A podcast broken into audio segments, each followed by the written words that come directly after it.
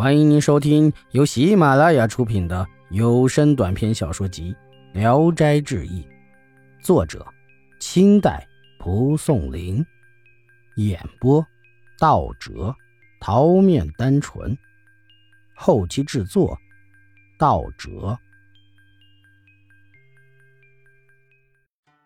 阿谦，西山是山东高密县人，以行商为业。常常客居于蒙阴沂水之间。有一天，他在途中遇上了大雨。等他赶到他经常住宿的地方时，夜已经很深了。敲遍了旅店的门，没有开门的。他只好徘徊在一户人家的房檐下。忽然，两扇门打开了，一个老头出来，请他进去。西山很高兴地跟着他走进去，拴好了毛驴，来到堂屋里。屋里并没有床榻、几案。老头说：“我是可怜客人，你没有住处，所以才请你进来。我家其实并不是卖酒卖饭的人家，家中没有多余的人手，只有老妻弱女，已经睡熟了。虽然有点隔夜剩下的饭菜，苦于缺少炊具，无法再热，请不要嫌弃，吃点冷饭吧。”说完了，就进入里边，一会儿拿了一张矮凳来，放在地上，催促客人坐下。又进去拿了一张短腿茶几出来，跑来跑去，忙忙碌碌，十分劳碌。西山一会儿站起，一会儿坐下，心里很不安，就拉住老头，请他休息。过了一会儿，一位女郎出来给他们斟酒。老头说：“我家的阿谦起来了。”西山一看，这姑娘有十六七岁，身材苗条，容貌秀丽，举止风度优美动人。西山有一个小弟弟，还未结婚。心里暗暗的看中了这位姑娘，因而就请问老头的籍贯和门第。老头回答说：“我姓古，名叫世虚，儿子孙子都早死了，只剩下这个女儿。刚才不忍心打搅她的酣睡，想必是老伴儿把她叫起来的吧。”西山问：“女婿是谁家？”老头回答说：“还没有许配人家。”西山心里暗暗高兴，接着各种菜肴摆上了许多，好像早就有准备似的。西山吃完了以后，恭恭敬敬地表示道谢，说道：“我这萍水相逢之人，受到你热情的接待，终身不敢忘记。因为老先生是圣德之人，我才敢冒昧地提一件事儿。我有一个弟弟叫三郎，十七岁了，正在读书学习，还不算愚笨顽劣。”我想要高攀老先生结一门亲事，您不会嫌我家穷贱吧？老头高兴地说：“老夫住在这里也是寄居，倘若能得到你们这样的人家相依托，便请借给我一间屋子，我们全家都搬过去，以免悬念。”西山都答应了，就站起来表示感谢。老头很殷勤地安排他住下，才出去。鸡叫以后，老头已经出来了。请西山去洗漱。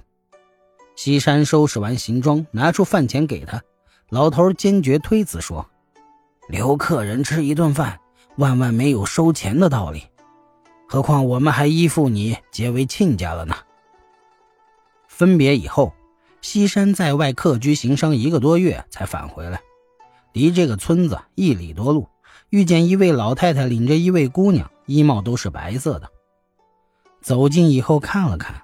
觉着那姑娘好像是阿谦，姑娘也一再转过脸来看他，并拉着老太太的衣袖，伏在老太太耳边说了些什么。老太太便停下脚步，问西山说：“先生姓西吗？”西山连声说是。老太太神色凄惨地说：“老头子不幸被倒塌的墙压死了，现在我们要去上坟。”家里空了，没有人，请你在路边稍等一会儿，我们马上就回来。于是进入树林里去了。过了一段时间才回来，这时路上已经昏暗了，于是就和西山一块走。老太太诉说自己和女儿的孤苦，不知不觉伤心啼哭，西山也心酸难受。老太太说：“这个地方的人情很不善良。”我们孤儿寡妇很难过日子，阿仙既已经是你家的媳妇，错过了这个机会，恐怕就要推迟许多日子呀。不如今天晚上就同你一起回去吧。西山也同意了。回到了家以后，老太太点上灯伺候客人吃完了饭，对西山说：“我们估计你快回来了，所以把家里存的粮食都已经卖出去了，还有二十多担，因为路远还没有送去。往北去四五里路，村中第一个门。”有一个叫谭二全的，是我们的买主，你不要怕辛苦，先用您的驴运一带去，敲开门后告诉他，只说南村古姥姥有几担粮食，想卖了当做路费，麻烦他赶着牲口来运去。就把一口袋粮食交给西山，西山赶着驴到了那儿，敲了敲门，一个大腹便便的男人出来了。西山把事情对他说明了，放下粮食先回来了。一会儿，有两个仆人赶着五头骡子来了。老太太领着西山到藏粮食的地方，原来是在地窖中。西山下去给他们用斗装粮食，老太太在上面发放。阿谦验收验马，请客装足了，打发他们走了。共计来回四次，才把粮食装运完。接着就把钱交给老太太。老太太留下了他们一个人和两头骡子，收拾行装就起身东去。走了二十里，天才亮，到了一个集市，在市场边租赁了牲口，谭家的仆人才回去。回到家以后，西山把经过情由告诉了父母，双方相见都很高兴。西家就收拾了另一所房子让老太太住了，占卜选择了好日子替三郎完了婚。老太太给女儿置办的嫁妆很齐全。本集演播到此结束，谢谢大家的收听，喜欢请点赞、评论、订阅一下。